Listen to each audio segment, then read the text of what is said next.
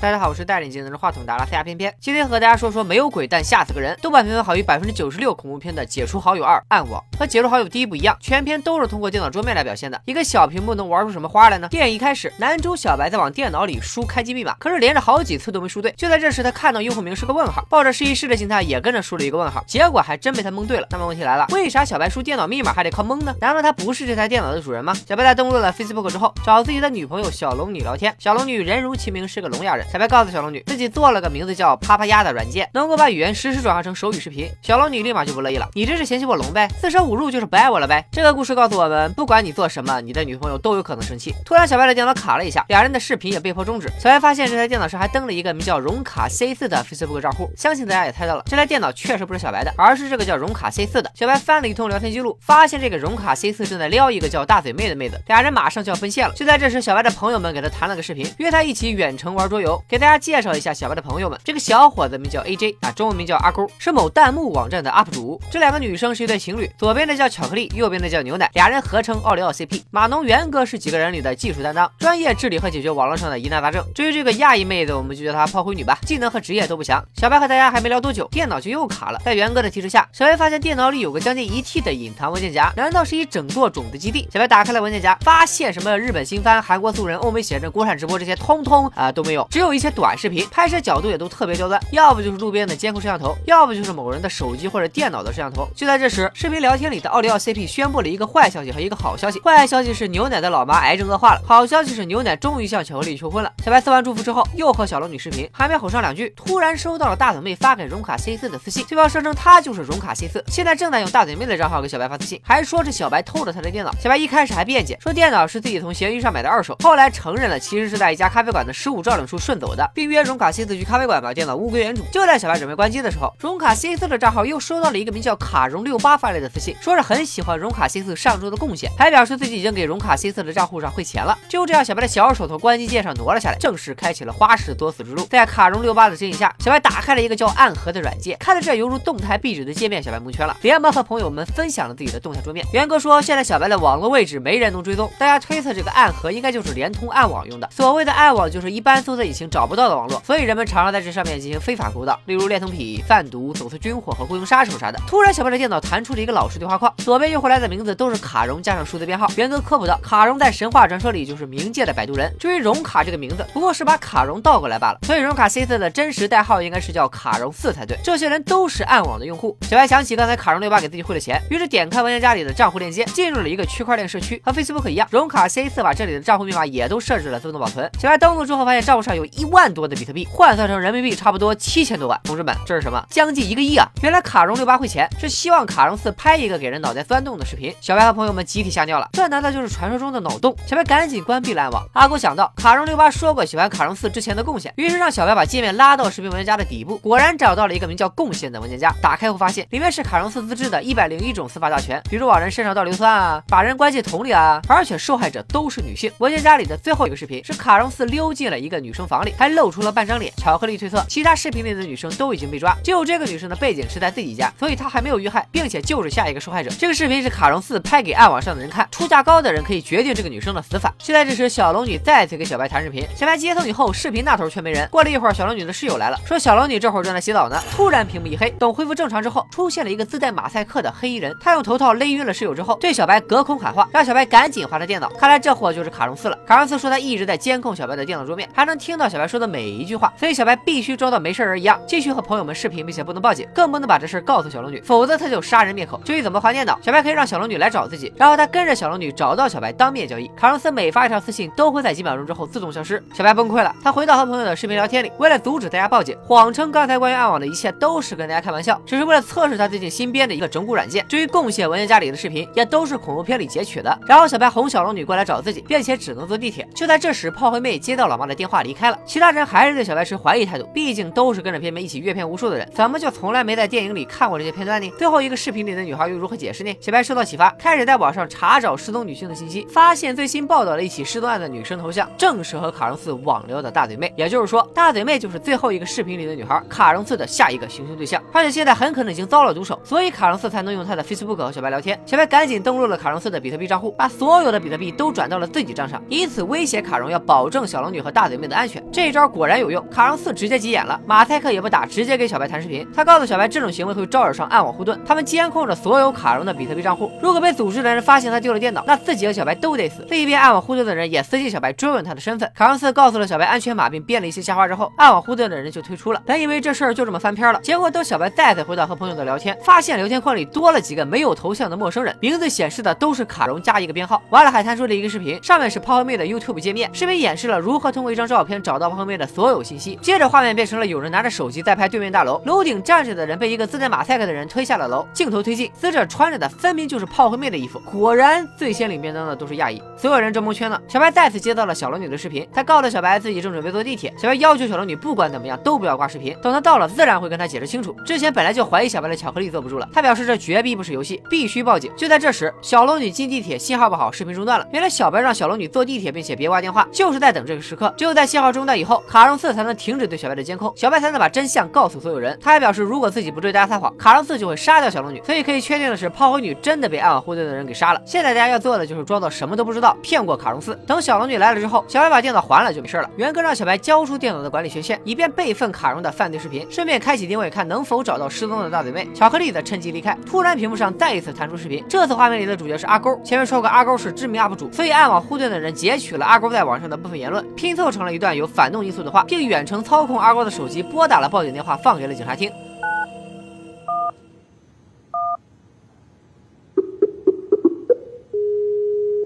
911, please state the nature of your emergency. I am sick and tired of all the corruption. Sir, is this a real emergency? I'm gonna pack up all my Assault weapons and explosives. go downtown to the mall and have some fun. Sir, can you tell me your name? Jeff Cock is a family name.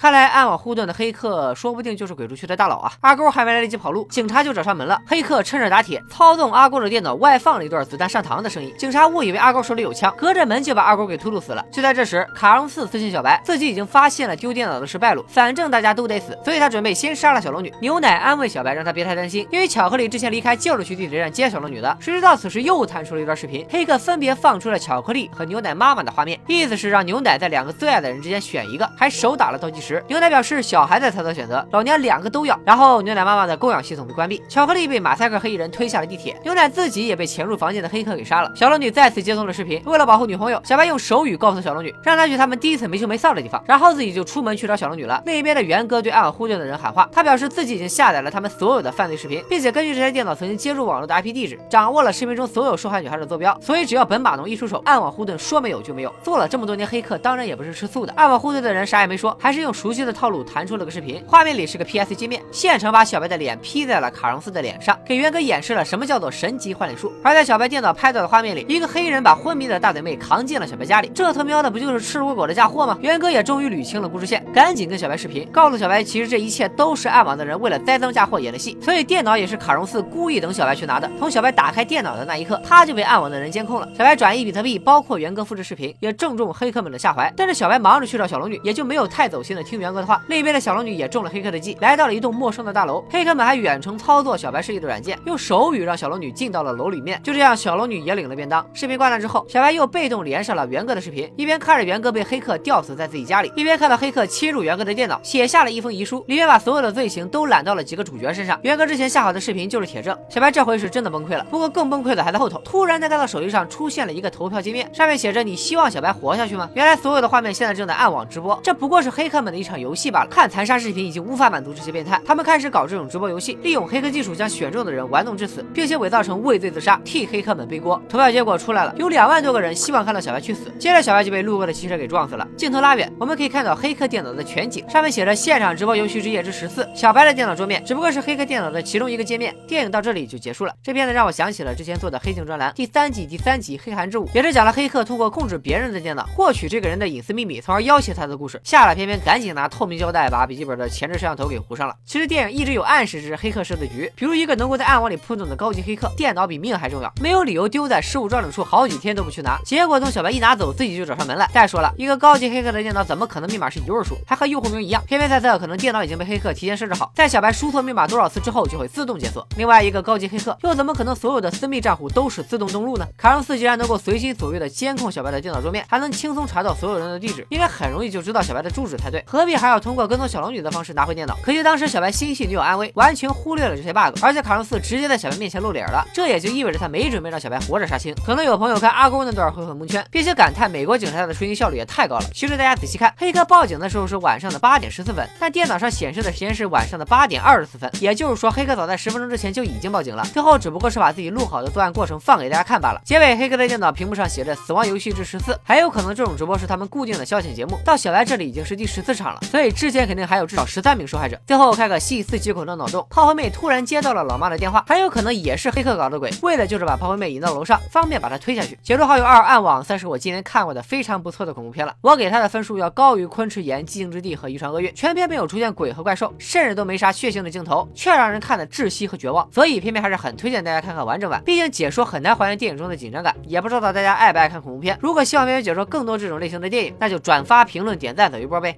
拜了个拜。